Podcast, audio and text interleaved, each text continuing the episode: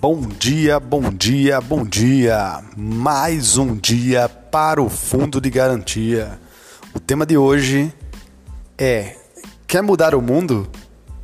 Eu tive a oportunidade de estar com o CEO de uma empresa de energia é, e ele, durante uma palestra, ele passou um vídeo motivacional que falava a seguinte forma: se você quer mudar o mundo, comece arrumando a sua cama.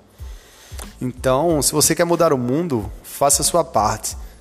E aí eu peguei o áudio dessa palestra e vou colocar aqui para vocês ouvirem. Segue.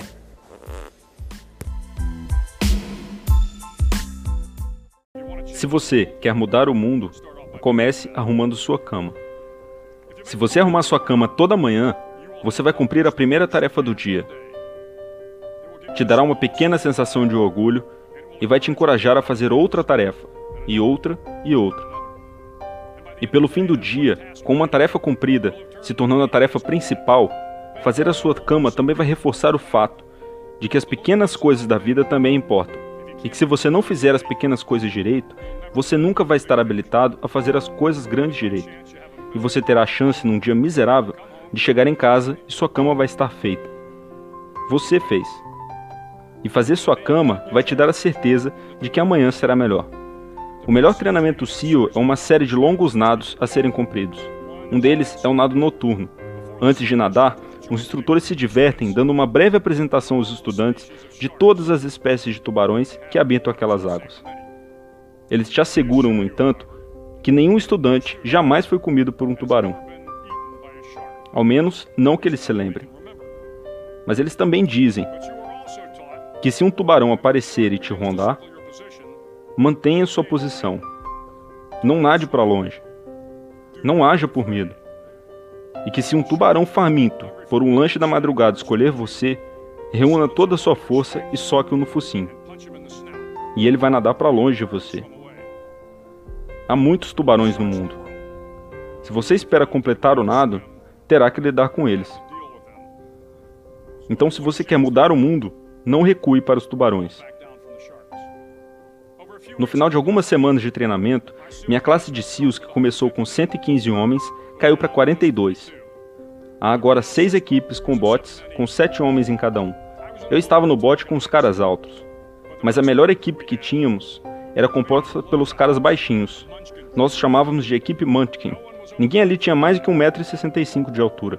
A equipe Munchkin era composta por um índio-americano, um afro-americano, um polaco-americano, um greco-americano, um ítalo-americano e dois garotos durões do centro-oeste. Todos eles remavam, corriam e nadavam melhor que as outras equipes. Os caras do bote dos mais altos, com um natural senso de humor, riam por causa das pequenas nadadeiras que eles colocavam em seus pequenos pés antes de cada mergulho. Mas de alguma forma, esses pequenos rapazes, de cada canto do país e do mundo, sempre deram a última risada. Então eles eram mais rápidos que qualquer um ali e chegaram na costa antes de todos os outros. O treinamento SEAL é um grande equalizador. Nada mais importa a não ser atingir o objetivo. Não sua cor, sua origem, seus antecedentes, sua educação ou status social. Se você quer mudar o mundo, meça as pessoas pelo tamanho do seu coração, não pelo tamanho de suas nadadeiras. A nona semana de treinamento é chamada de Semana Infernal. São seis dias sem dormir, constante assédio físico e mental, e um dia especial na Mud Flats. A Mud Flats é uma área entre São Diego e Tijuana. Quando a água baixa, cria o pântano de Tijuana, um remendo de terreno pantanoso onde a lama engole você. É na quarta-feira da semana infernal, depois de remar até a lama, que você passa as próximas 15 horas tentando sobreviver a um frio congelante, o vento uivando e uma pressão incessante de seus instrutores para que você desista. Com o sol se pondo naquela noite de quarta-feira, minha turma de treinamento cometeu algumas infrações que foi condenada dentro da lama. A lama consome cada homem até que não sobre nada visível além de nossas cabeças. Os instrutores nos dizem que podemos sair da lama se apenas cinco homens desistirem. Só cinco homens, e poderíamos sair do frio opressivo. Olhando ao redor da lama, era evidente que alguns homens estavam prestes a desistir. Ainda haviam mais de oito horas até o sol nascer, mais oito horas com os olhos congelando. Os dentes vibrando e gemidos dos formandos era tão alto que era difícil não ouvir nada. E então, uma voz começou a ecoar pela noite. Uma voz começando uma canção. A canção era terrivelmente fora do tom, mas cantada com muito entusiasmo. Uma voz se tornou duas, e duas se tornaram três, e em pouco tempo todos da turma estavam cantando. Os instrutores nos ameaçando com mais tempo na lama se mantivéssemos o canto, mas o canto permaneceu, e de alguma forma a lama parecia um pouco mais quente, e o vento um pouco mais contido, e a aurora não tão distante. Se eu aprendi alguma coisa no meu tempo viajando pelo mundo, é o poder da esperança. O poder de uma pessoa. Washington, Lincoln, King, Mandela e até uma jovem garota do Paquistão, Malala. Uma pessoa pode mudar o mundo dando às pessoas esperança.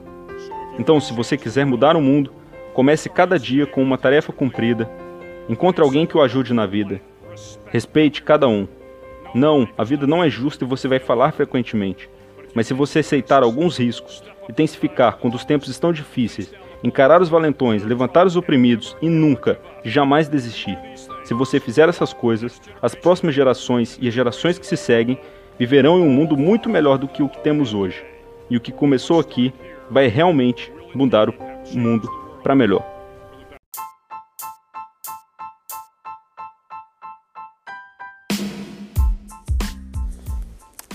Na verdade, esse vídeo era em inglês, eu consegui aí a, a tradução, né? Dublada e narrada para ficar melhor o entendimento. É, a parte que me chamou mais atenção foi quando eles estavam no frio, né? Lá, quase congelando. E ali estavam na lama, só com a cabeça para o lado de fora. E aí os instrutores falaram: se cinco pessoas desistir, todos saem. Então aí eu acho que eles poderiam dizer: ah, desiste, é, motivar um a desistir, outro a desistir também, para poder eles saírem daquela lama, né? Só que, para minha surpresa, não. É, começaram a cantar. Na verdade, um único cara teve essa atitude, né, de levantar o canto, enquanto os outros seguiram cantando, né? Ao invés de desistir, continuaram ali, firme e forte. Isso é que eu digo, né? Que é trabalho em equipe. É, dizer, desiste logo, pois se cinco desistissem, todos sairiam daquela daquela lama, né? Isso foi o que mais me impressionou. É, também tem uma observação é, quando falou que quando iniciaram a cantar, a água parecia estar mais quente. Então por quê? Porque o foco deles era o tempo passar e esquecer que estava ali dentro daquela lama, no frio. Então a união né, faz a força e ali de cara é um por todos e todos por um. Então, se você não está arrumando a sua cama, não está em união com sua equipe, você está me matando de vergonha.